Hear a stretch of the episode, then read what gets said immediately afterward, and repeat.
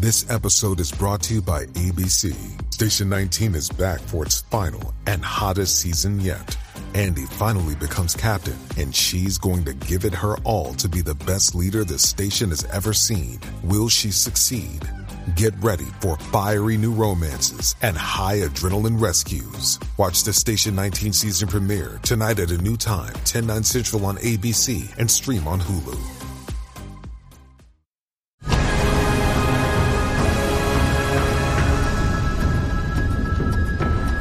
Recuerdos borrados, multiplicadores de rendimiento y un señor cliffhanger. Todo esto y mucho más nos ha traído el corazón de la VT, Heart of the TVA, en el original, el cuarto episodio de la segunda temporada de Loki, que una semana más vamos a analizar entre este que os habla, CJ Navas y don Juan Francisco Bellón. Juan, ¿cómo estamos? Muy buenas, pues ya hemos llegado al punto culmen que estoy deseando yo ver el episodio de la semana que viene, madre mía. Hace un mes que vimos este episodio y, y aquí eh, a, a, saber qué pasa con mis teorías en la cabeza, pero deseando ver cómo continúa esto. Sí, señor, los comentarios al final porque como bien dice Juan, esto es lo último que facilitó en Disney Plus en su momento a prensa, así que llevamos un mes y unos días aproximadamente, pero habiendo quedado con este cliffhanger que habéis podido disfrutar del cuarto episodio, yo ya os dije en el para ver, y lo hemos ido comentando también aquí en Universo Marvel, que el tercero y el cuarto fueron los episodios que me gustaron, que a mí este cuarto episodio me gustó muchísimo, con sus dimes y diretes, con sus problemas, con sus cosas que hemos ido comentando y que luego analizaremos como es habitual eh, eh, aquí en Universo Marvel. Pero antes, como también es norma de la casa, empezamos con un poquito de actualidad Marvel, Juan, que pasa por el que ya tenemos nuevo equipo creativo para intentar salvar Daredevil Born Again. Sí, comentábamos la semana pasada que se habían cargado eh, todo lo que tenían de Daredevil Born Again, que era en principio la serie de 18 episodios y que parecía que no estaban saliendo bien las cosas y más después de los últimos batacazos que había tenido Marvel y todo, pues han decidido eh, cortar de raíz y cambiar el equipo directivo. Eh, tenemos para de director a Darío Escar espera, Escardapane, no sé si se pronuncia así, o Escardapane, mm. no tengo ni idea porque no sé de qué país es.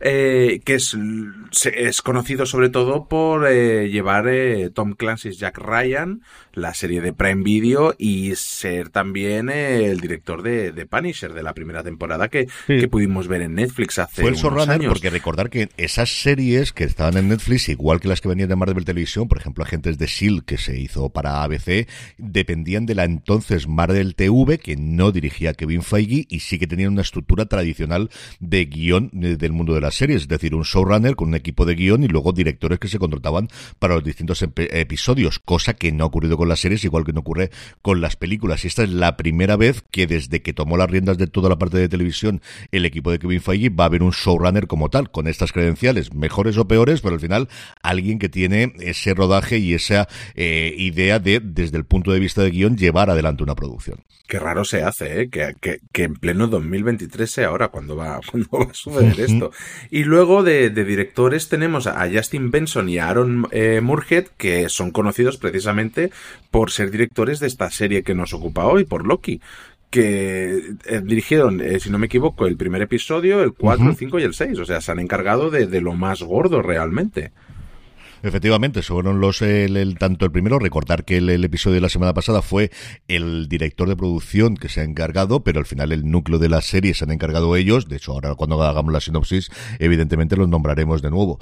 A ver qué es lo que ocurre. Todo lo que ha trascendido, que fundamentalmente fue ese artículo de Hollywood Reporter, es que se habían rodado la mitad de los episodios aproximadamente antes de que llegase la huelga de intérpretes. No está nada claro cuánto de eso se va a poder utilizar, ni tampoco al final cómo van a dividir esos 18 episodios, si va a ser una temporada, si van a ser dos, si utilizarán parte de ese metraje, si se separarán. De eso, como os digo, yo creo que conoceremos algo un poquito más cuando vuelva a rodaje o cuando Marvel decida dar un poquito de información acerca de qué va a hacer finalmente, ya no solamente con Daredevil Born Again, sino con todas sus producciones de cara a 2024, 2025, 2026, porque una reestructuración grande hay que hacer. Tenemos distintas fechas en, en inciernes, Marvel sí que ya no se va a mover, pero yo, igual que tú, yo creo que esa fecha de mayo para Deadpool no me la acabo de creer hasta que realmente la veo en cines. ¿eh? No, porque en principio la fecha sigue ahí puesta, el 3 de mayo de 2024, cuando no han acabado de grabar. Es que mm. es de locos. Y viendo cómo trabajan aquí, de cortando copia y pega, aunque claro, yo no sé si Reynolds, mm, al venir de Fox y tal, allí ha sido diferente y lo tienen todo mejor estructurado y tal, o también van a salto de mata. Es que esto es lo que yo no sé.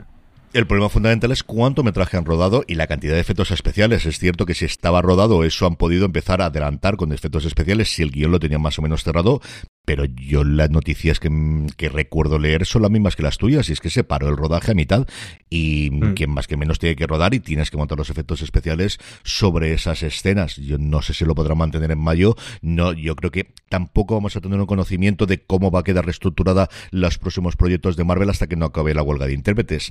Ahí cuando estamos grabando esto, la noche del día 30 de octubre, mm, se han reunido durante todo el fin de semana, eh, hoy lunes se lo han tomado libre para analizarla o para reunirse entre ellos, por un lado las productoras y por otro lado los jefes del sindicato de intérpretes, que es algo que habitualmente hicieron en las últimas negociaciones antes de que se rompiesen hace un par de semanas o casi tres semanas ya. Todo apunta, porque yo creo que empiezan a haber demasiadas presiones por todos los lados, que esta sí que es de verdad, que posiblemente se podría llegar a lo largo de esta semana a un acuerdo, pero después de la sorpresa de hace unas semanas, pues nuevamente no lo esperamos y arrancar un rodaje en Hollywood entre Acción de Gracias y Año Nuevo es tremendamente complejo, por mucho que se ruede fuera y por mucho de lo que tú quieras, pero al final son fechas en las que tradicionalmente todos se cierran en Estados Unidos. Es cierto que el 2 de enero vuelven, que no tienen los reyes como nosotros, pero entre la última fin de semana de noviembre con Acción de Gracias y esto ha sido la época en la que tradicionalmente, por ejemplo, en el mundo de la televisión, los eh, ejecutivos se llevaban los guiones de los pilotos para leerlos y decidir si daban luz verde o no para contratar eh, pilotos. Esa era la época en la que todo el mundo trabajaba desde casa y casi nadie hacía nada fuera. Este año, como todo es tan rarísimo, veremos lo que ocurre. La otra cosa que yo quería eh, preguntarte, aprovechándote que tengo aquí, es que me hables del videojuego de Spider-Man, que está a todo el mundo. Es un buen momento para los videojuegos. Entre eso y la taquilla que está haciendo lo de Five Days and Freddy, que yo creo que ha servido también para vender un montón de videojuegos de nuevo y de, packs. Pero evidentemente, una de las noticias de la semana era el lanzamiento de ese Spider-Man 2. Y, que, ¿qué te ha parecido finalmente? Porque yo creo ya lo ha jugado con de sobra, ¿no, Juan? Sí, de sobra y acabado. sí, eh, bueno, es que es lo que Sony nos tiene acostumbrados con sus superproducciones. Un, un juego AAA es un exitazo, es que es una maravilla. Tenemos de nuevo, tenemos eh, a Spider-Man, a Peter Parker y al otro Spider-Man, Miles Morales, en la misma ciudad, con una historia que mezcla eh, la última cacería de Kraven con Venom y es, es sensacional. O sea, es que el guion está mejor que las tres últimas películas de Spider-Man juntos, ya empezando por ahí. Y luego con el, con ahora, con el poder que tiene esta PlayStation 5, que ni hay transiciones, ni hay tiempos de carga, ni nada, vamos, es que todo vuela, todo se ve espectacular, eh, todo va más rápido y fluido que nunca. Yo, vamos, me lo he pasado teta. Es que te pones a, cualquier pelea, los ángulos de cámara y todo, es que cada vez más cercano a una, a una película, es, es de locos. Yo le tengo muchísimas ganas. Todo entre los vídeos que he visto de reacciones, las críticas que he estado leyendo, lo que tú me has ido comentando durante todos estos días, de verdad que le tengo unas ganas tremendas. Vamos ya a hablar evidentemente del cuarto episodio de Loki, El corazón de la OBT, Heart of the TVA en su versión original, dirigido, como os hemos comentado ahora, antes, y como harán también en el quinto y el sexto episodio, y le hicieron también con el primero, por Justin Benson y Aaron Murhead, está escrito de nuevo por Eric Martin, que ha escrito o coescrito todos los episodios de esta segunda temporada, en este caso junto a Catherine Blair. La sinopsis oficial que nos ofrece Disney Plus cuando entráis a ver el episodio es el telar se acerca al desastre, punto y coma, Loki, Mobius y Sylvie hallan a una variante de aquel que permanece. Bueno, yo creo que la hallaron hace un poquito de tiempo que la hallaron en el episodio anterior. Arrancamos el episodio no precisamente con eh, Victor Timely, ni con Loki, ni con Sylvie, ni con Mobius, sino con Rabona Renslayer y con Miss Minutes, de alguna forma en ese mundo eh, al final del tiempo, donde vemos a aquel que permanece ya muerto después de su enfrentamiento con Sylvie, y hacemos referencia o volvemos a oír las palabras que habíamos oído en la radio en ese primer episodio de Loki que no sabíamos exactamente de dónde venían, que oímos en esa grabadora y aquí Miss Minutes lo que hace es revelarle que tú tuviste un pasado en el que eras su segunda Amardo, no es que fueses importante, es que eras fundamental porque eras la general de sus ejércitos en una guerra temporal que tampoco sabemos cómo se desarrolló, pero sí que él ganó y que gracias a eso pudo establecer esa línea temporal absolutamente secreta y se ve posteriormente como una vez que él le dice voy a reinar, de alguna forma voy a reinar o voy a mandar contigo al lado, le ordena a Miss Minutes a la que la saca diciéndole borraré la, la memoria a todo el mundo. Que es una cosa que yo creo luego afecta mucho a Rabona en decisiones que toma posteriormente a lo largo del episodio de me da lo mismo todo, estoy hasta las narices de que todo el mundo me mande. Y al final vemos ese efecto que tiene este hombre, este He Remains, en ellas dos, una que jamás le dio su cuerpo como ella buscaba, la otra la que directamente cuando le prometió que iba a gobernar a su lado le borra la memoria, y como al final tenemos una especie de Girls Power en el que vamos uniendo las dos a no sabemos si a mandar o a destrozarlo todo, porque esa es la duda que tengo yo de exactamente qué buscan estas dos. Sí, ¿no? Se marca y un ejecute en la Orden 66 del emperador. Eh, me, encanta el inicio, el inicio de este episodio, sobre todo cuando eh, la cámara va pasando por esas líneas temporales deshechas, que en la primera temporada tuvimos algo parecido y oíamos las voces de lo que había pasado anteriormente en el universo Marvel y aquí, sin embargo, todo lo que se oyen esas voces, pero todo es más caótico al estar todo desenredado. Y, y, vamos con Miss Minutes, que cuando le, le revela pues eh, esa gran verdad a, a Slayer que recordemos que Renslayer parece ser muy importante para que aquel que permanece haya ganado esa guerra multiversal. Y me temo que algo tiene que ver con Alayoth, que es esa bestia que veíamos en el vacío en la primera temporada, que se comía el tiempo y borraba todo el mundo de su existencia. Y algo me dice a mí que, que algo tiene de conexión con, con esa bestia eh, Rainslayer. Y me da, aquí, me da a mí que fue quien pudo domar a esa bestia. A ver si en los siguientes episodios se confirma todo eso. Y, y luego, eso, exacto, esa dupla que, que ellas dos se acaban dando cuenta de que a lo mejor no necesitan a Kang para para reinar sobre la TVA y sobre, y sobre el tiempo. Y, eso, eh, ver a Miss Minutes eh, iniciar el, protocolo 43, que con ese símil a, Star Wars y al episodio 3, eh, a mí me, ha encantado. Sí, ese momento grandísimo es que Miss Minutes es la, la MVP de la, de la temporada. No solo porque se ve su gorra, que agradezco desde aquí a la gente de Disney Plus que nos ha mandado un paquetito el de Juan todavía está en, envío. Está en envío, pero llegará, llegará, llegará. Pero aquí, aquellos que nos veis en vídeo, llevo el este. No sé si sacar más cosas, porque le voy a dar envidia a Juan. No, uno no me resisto. Este es, este es una cosa. O sea, la gorra está muy bien, pero este, que es un reloj con mis minis, despertador, con la cara de ella, es absolutamente precioso y divertidísimo. Y funciona, ¿eh? De verdad que funciona. Pilas, pero funciona, funciona muy bien. No solamente es esto, una camiseta, y luego vi una libreta. La libreta ya ha desaparecido. La libreta mola mogollón porque es el, la portada es el manual de la TVA y esto nos permite eh, hablar directamente de lo, lo que ocurre a continuación cometí el gran error de dejarla encima de una mesa y ha desaparecido. Creo que sé quién la tiene de las tres mujeres de mi casa, pero ha desaparecido por completo y no volverá a verse nunca más, ni con paradojas temporales. Os decía que lo de la libreta y evidentemente la guía de la TVA es importante porque lo siguiente que tenemos después de los títulos de crédito de ese anticipo con Rabona Slayer y con Miss Time y con eh, Miss Minutes es directamente lo que vimos al final del último episodio, es ver cómo Victor Timely llega a la TVA, llega una TVA en la cual empieza a fallar absolutamente todo, el telar temporal ya tiene un fallo catastrófico y es cuestión de horas, si no de minutos, de que todo se descuajerengue y no sabemos cuál puede ser el futuro, y se encuentra con Ouroboros que ha intentado hacer un dispositivo llamado el multiplicador de rendimiento para tratar de arreglar el desaguisado, y es cuando descubrimos que Ouroboros eh, ha cogido inspiración de Timely y Timely coge inspiración de Ouroboros, porque al final en una paradoja temporal complicada pero que al final yo creo que está muy bien por la interpretación de ellos dos, como hemos visto en todos los episodios. Es un gran encuentro entre ellos de, no, yo siempre te he seguido a ti, no, no, si eres tú el que con tus dibujos y con tus eh, em, diagramas me permitiste el poder hacer todo esto que yo posteriormente he hecho en mi trabajo en el día a día. A mí me encanta cuando Víctor Timely pasa por la máquina del chocolate y le dice, no, eso es la máquina de, de, chocolate caliente y el tío se queda flipando. Pero ¿cómo? ¿Cómo puede ser esto? ese momentazo. Y luego sí, ese momento de, de Uroboros con, que recordemos que Uroboros hace referencia a la serpiente que se muerde la cola, que hace referencia misma a ese, a ese bucle temporal, eh, esa paradoja, perdón, y, y está maravilloso. Y luego, claro, a mí lo que me flipa es cuando sale la maqueta. Sale la maqueta emulando a esa escena de Regreso al Futuro 3, pero es que dicen hasta las mismas cosas. No, no, eh, es la excusa de perdonar que no está a escala, que no sé qué, ves que le ha puesto hasta a la otra maqueta que tiene allí colgando un cartelito de no está escala y todo.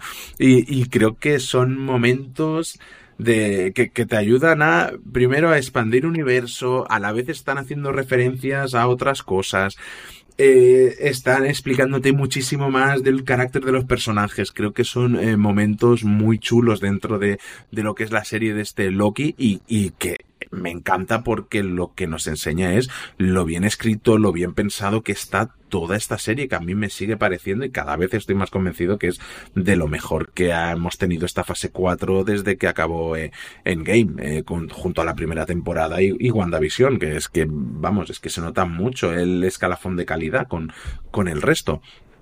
Y luego sí, sí, no no no di, di, porque iba, iba ya a lo siguiente sigue tú no, que aquí eh, creo que llegamos a uno de mis momentos favoritos del episodio, que es cuando Sylvie se enfrenta a Mobius porque se da cuenta de que es el único que no se ha buscado fuera de aquí.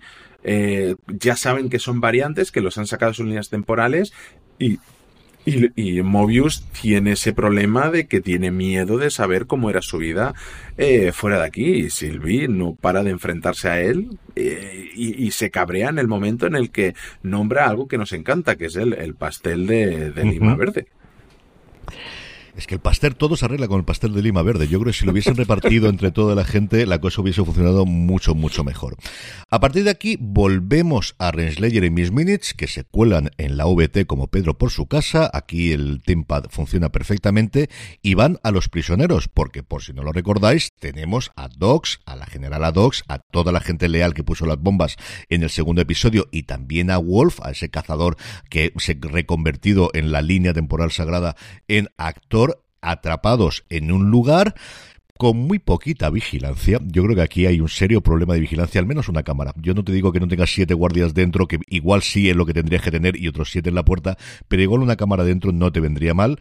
Y lo que vemos es el momento de Reslayer quizás más de, de lo que hemos visto o de lo que nos han contado que es en ese previo, que es, era una general y no estaba, estaba dispuesta a matar y no tiene ningún tipo de problema, porque hasta ahora ella era la juez. Y sí es cierto que purgaban, luego sabemos que esa purga que teníamos no realmente mandaba, mataba, sino que los mandaba a una realidad paralela, alejada de la línea sagrada, pero aquí la forma en la que acaba con todos, excepto con uno, porque Wolf es el único que decide sumarse, pues no sabría decir a la rebelión o al imperio, porque aquí realmente es intentar volver parece a construir la OBT tradicional, pero esa mmm, que ya vimos previamente cuando Loki lo utilizó, esa herramienta de tortura que al final acaba matándolos de una forma tremendamente cafre, que es atrapándolos y, y, achacándolos como si esto fuese el, el, en su momento Indiana Jones con las paredes que se, que se centran, yo no esperaba para nada y es uno de los momentos más cafre de una serie que al final no deja de ser una serie familiar.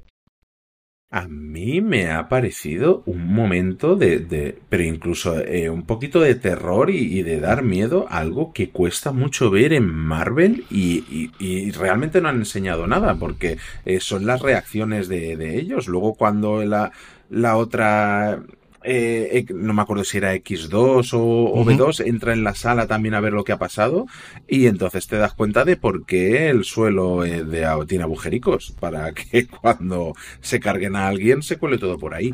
Pero lo que, lo que más me ha gustado es la transición entre están aplastando y deshaciendo a todo el mundo y sacándole la sangre, que no se ve nada de eso, pero es que es terrorífico. Y pasamos al plano del chocolate caliente en el que están cayendo las gotitas, pero es que el sonido de esas gotitas no es, no es un sonido de gotitas de chocolate, es un sonido de, de carne y sangre mezclada. Es, me, parece una escena terrorífica dentro del universo Marvel que cuesta mucho verlas porque siempre son súper, súper descafeinadas. Es que es, es maravilloso. Eh, es lo, lo, que hablábamos hace unos episodios sobre el mito de la caverna, el haber podido salir, y entonces es que X5 le es imposible volver a esa vida de, de servidumbre a, a, la TVA. Él quiere volver a, a, su vida, es que es, normal. Tenemos ese, tanto eso como la cara de sádica que tiene un dibujo animado, que no deja de ser Miss Minutes, pero lo que consiguieron en el episodio anterior con su agigantamiento, con el cambio a, blanco y negro, con ese momento en el que veíamos la cara encima del maniquí, de transmitir tanto como un dibujo animado, y en este momento, si paráis o volvéis a ver la escena, si no la visteis en su momento, no os parasteis, porque estáis más pendientes de lo que ocurría con el aplastamiento, la cara de sádica, de verdad, de, de, de, psicópata que pone mis, de, estoy disfrutando ver cómo muere gente. De verdad que es de los momentos que más me ha sorprendido a mí del episodio y en general de, toda la serie de lo que hemos visto hasta ahora. Si no había vigilantes aquí, tampoco hay muchos vigilantes para Victor Timely, que al final es la solución a todo. Bueno, pues le ponemos solamente un cazador, que es el de 90, y X5, pues lo que hace Wolf es, vamos a podarlo, y secuestrar a Timely porque esto es lo que ocurre y lo que necesitamos. Sylvie y Loki necesitan hacer un rescate y aquí volvemos a tener ese momento de paradoja temporal en el que vemos todo aquello que vimos en el primer episodio, esa Sylvie que llega en el ascensor y especialmente ese Loki que fallece podado y que es el propio Loki el que mata a sí mismo y que ocurre lo que quiera después con el tiempo. Sí, y además que nos da un, un momento de, que, a mí me hizo bastante gracia, que es el del teléfono, cuando coge la llamada y, y, son, y son los otros y empiezan a pelearse para que desconecten una cosa. Eh, y, que dice, no, pero si es que si, si desconectamos a mis minutes y dejamos todo esto, eh, volverá la magia, la TVA. Claro, los dos dicen, pues desconecta la leche, si es lo que somos buenos los dos. Que por cierto, no sé si tú lo sabías, porque Miss Minutes suelta una frase muy parecida, de nuevo referencias a otras películas, a, Jurassic Park, cuando Ned desconecta eh, los sistemas informáticos, intentan acceder a ellos Samuel L. Jackson y decía, ah, ah, ah, eh, no es la palabra mágica, pues Miss Minutes emula ese momento. Es, es espectacular. No pues es sacado de ahí. Además, dicho por la propia showrunner de, de la primera temporada, que es que Miss Minutes está inspirada en, eh, en aquel muñequito, mm. ¿cómo se llama así? El señor ADN de Jurassic Park, que les daba la bienvenida en aquellos vídeos y todo, pues está, está inspirada en, en, aquel, en aquel monigote. Y ahora, ahora se me ha ido de la cabeza estábamos. Sí, estábamos en ascensor y todo, y de nuevo, exacto, volvemos a esa paradoja temporal, a, Loki eh, deshaciendo al mismo Loki, a X5 deshaciendo a, a, a Rabona Renslayer, que por eso creo que va a ser muy importante lo de la bestia aquella que comentábamos antes, porque al, al deshacerla ella se va al vacío. Entonces, aunque aquí pasa lo que pasa al final del episodio, que no hemos llegado todavía, ella ahora mismo está en el vacío, en el vacío con, con esa, con esa bestia que, que destruye el tiempo y lo destruye todo. Así que yo es una de mis grandes apuestas para el episodio 5, que igual vemos cómo sigue, pero igual sí que vemos ahí mm, un refresco o, lo que no nos han contado de la historia de, de Rainslayer y de, y de Kang. Y luego comentaremos las teorías que tenemos de cara al quinto episodio, porque lo que tenemos aquí es que Uroboros desactiva Miss Minutes, revienta mm. toda los eh, la seguridad que teníamos, especialmente la parte de la magia. Eso permite a Sylvie encantar a X5 y que sea el que puede a y sobre todo rescatar a Victor Timely para que haga lo que inicialmente no parece o parece que puede ser un sacrificio, pero fundamentalmente es restaurar el acceso alterar temporal y a partir de aquí, ¿tú te esperabas lo que iba a ocurrir, Juan, o no te esperabas para nada lo que ocurrió? No, porque es una serie de Marvel. Entonces yo me esperaba que una vez eh, Víctor con el traje baja abajo y yo pensaba que lo iba a desactivar igual que vimos en, en, el primer episodio en último momento pero no no lo que vemos es a Víctor Timeless espaguetizado que además es terrorífica la escena también, porque podemos irle viendo las capas de carne, de huesos y de todo. Es que yo, de verdad, lo que se están atreviendo con esta serie, yo no lo estoy viendo con ninguna otra producción de Marvel. Es que ni siquiera me dio tanto miedo el multiverso de la locura, que en teoría iba a ser una película un poco de terror y, y, lo rozó muy, muy por encima. Creo que se, creo que se moja más esta serie que, que aquella otra superproducción también, la verdad. No, pero no, no, no, no me esperaba que tuviéramos esa explosión final, o explosión, o, no se sabe qué es lo que ha pasado. porque hay muchas teorías. Por, por ejemplo, Loki en la primera temporada eh, se hizo una gema de, del tiempo de un cajón, entonces no se sabe si la devolvió o la sigue teniendo en el bolsillo. No se sabe si antes de que les llegue la explosión han cogido el el, el, bastón este que los deshace y los ha enviado a todos al vacío. Es que puede, pueden haber pasado mil cosas. Sí, luego hablaremos de toda la parte de teorías, pero lo que tenemos es que, evidentemente, destroza el, telar, se destroza todo, hay una gran explosión, hay una onda expansiva que llega a todos nuestros personajes y ahí acaba el episodio. Con ese cliffhanger nos quedamos Juan y yo hace un mes y nos hemos quedado todos a partir de la emisión del episodio este pasado jueves barra viernes. Hey, it's Kaylee Cuoco for Priceline. Ready to go to your happy place for a happy price? Well, why didn't you say so? Just download the Priceline app right now and save up to 60% on hotels. So, whether it's Cousin Kevin's Kazoo concert in Kansas City, go Kevin, or Becky's Bachelorette Bash in Bermuda, you never have to miss a trip ever again. So, download the Priceline app today. Your savings are waiting. Go to your happy place for a happy price. Go to your happy price, Priceline. Vamos ya con los momentos favoritos, como hacemos siempre, Juan. ¿Qué momentos hemos comentado mucho? De, verdad, a mí un episodio que me gustó mm. muchísimo y me ha vuelto a gustar cuando lo he vuelto a, ver ahora para poder comentarlo. Eh, ¿Cuál, qué, momentos, algunos que hemos comentado, que no hemos comentado, te quedas? Bueno, yo eh, esas referencias a Regreso al Futuro, a Jurassic Park me han encantado, pero sobre todo la que he comentado mucho, que es esa escena de terror, incluso ese corte con la máquina de chocolate y todo con esos sonidos que no son propios de un chocolate y, y que hacían referencia a lo que nos estábamos imaginando en la escena anterior. Creo que esa escena de terror me gusta mucho, pero por porque no es lo habitual, porque creo que Marvel no suele ir tan lejos, que muchas veces me hace mucha gracia porque esto lo comentaba eh, Neil Druckmann, eh, el creador de Last of Us, porque el, juego tenía unas escenas cuando te mataba un bicho en el que solo se empezaba a ver cómo te mataba, pero luego lo más, lo que te hacía apartar la vista realmente ocurría fuera de cámara. Entonces, son ese tipo de momentos que duelen más imaginártelos que, que verlos realmente. Y creo que la serie mm, lo ha hecho, lo ha hecho sensacionalmente bien, la verdad.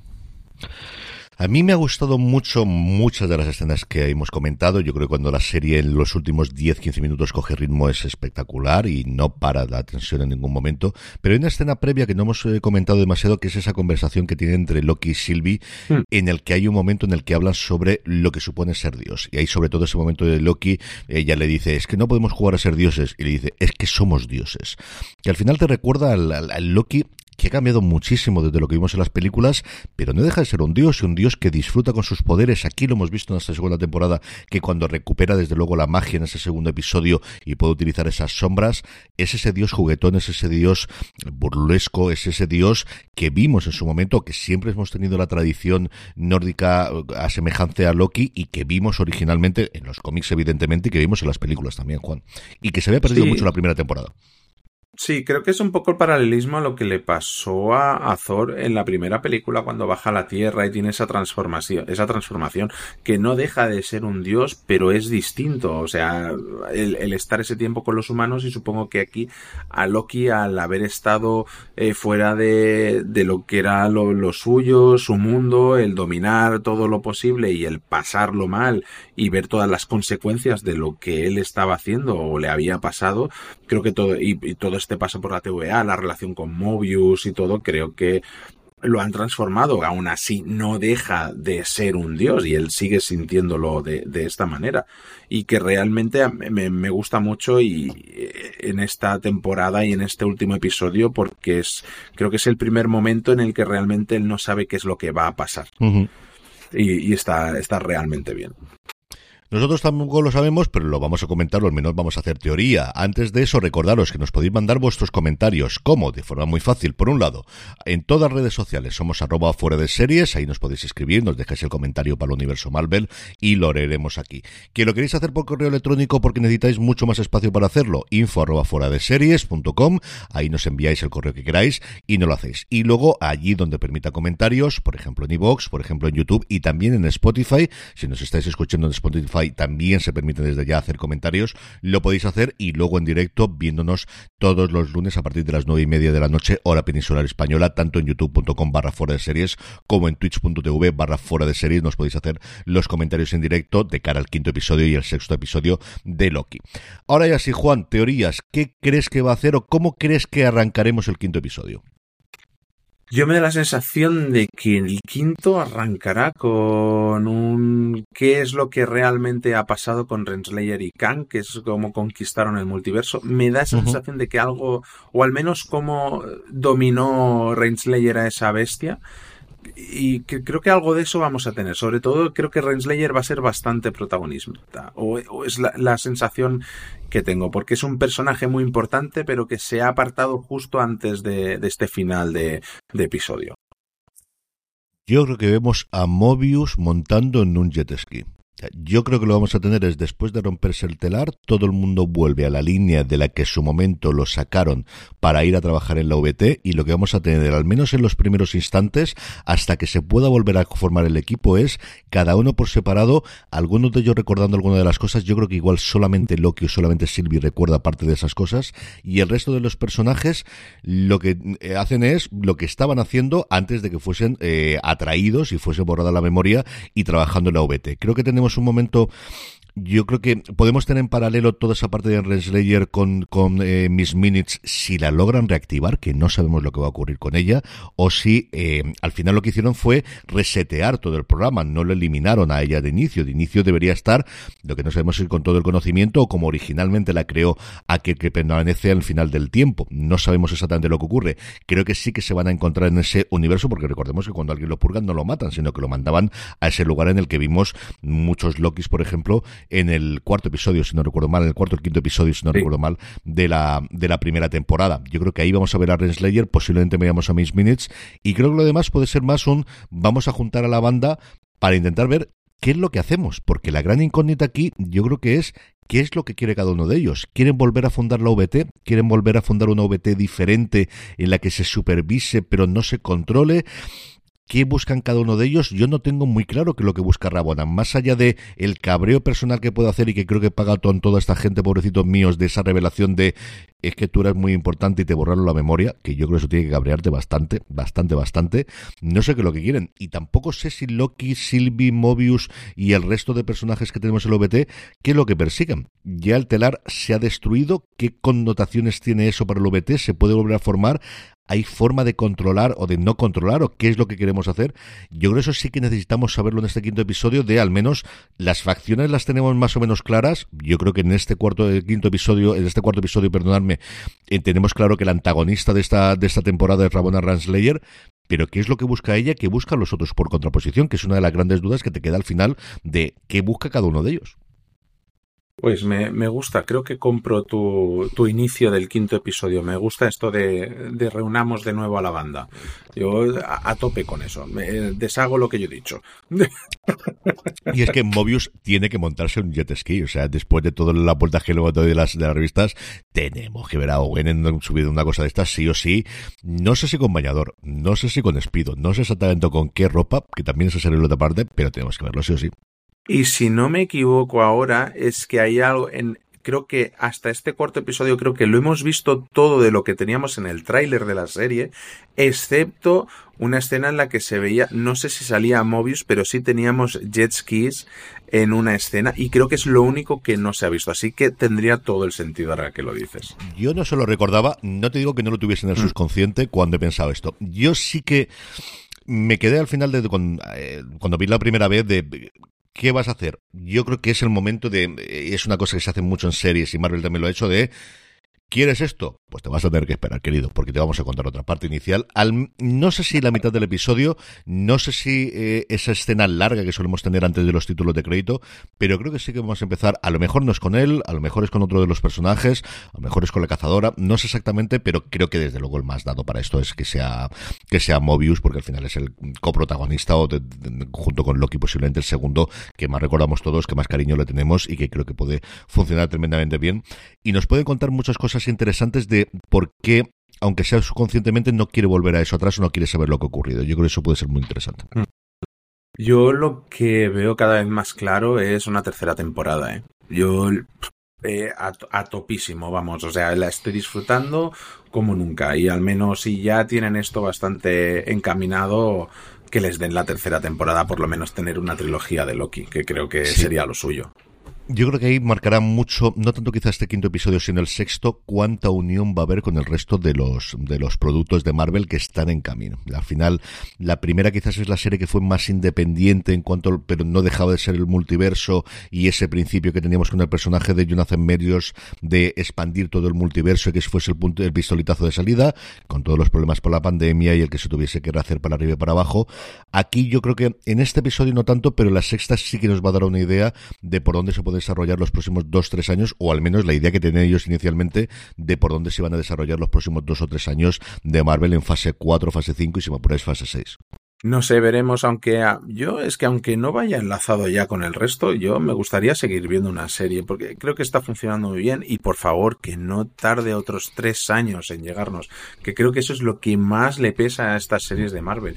Hacen falta showrunners y hace falta eh, esa planificación para que las series vayan saliendo, porque si no, cada vez que sale una nueva temporada la gente no se acuerda de qué narices pasó el anterior. Totalmente. Y ahí por mucho vídeo que tengas y por mucho previously, no, no, no te ayuda. No te ayuda cuando, cuando te pasa tantísimo tiempo. En fin, que hasta aquí ha llegado este programa de Universo Marvel, analizando el cuarto episodio de la segunda temporada de Loki, El corazón de la OBT. Don Juan Francisco Bellón, un abrazo muy fuerte y hasta el próximo programa. Un abrazo enorme, CJ. Y a todos vosotros, querida audiencia, recordaros, el próximo lunes volvemos a grabar a partir de las nueve y media de la noche, hora peninsular española, tanto en twitch.tv barra fuera de series como en youtube.com barra fuera de series. Nos podéis seguir en directo y hacer los comentarios del que será ya el penúltimo episodio de esta segunda temporada de Loki. Pasaros por fuera de series.com, que tenemos muchísimo más contenido, y por nuestra tienda, la tienda fuera de series, fuera de series.com barra tienda, donde seguro que tenemos, ahora que se aproximan ya las fechas navideñas, algo que os gusta. El saludo de CJ Navas, Gracias por escucharnos. Hasta la semana que viene y recordad, tened muchísimo cuidado de fuera.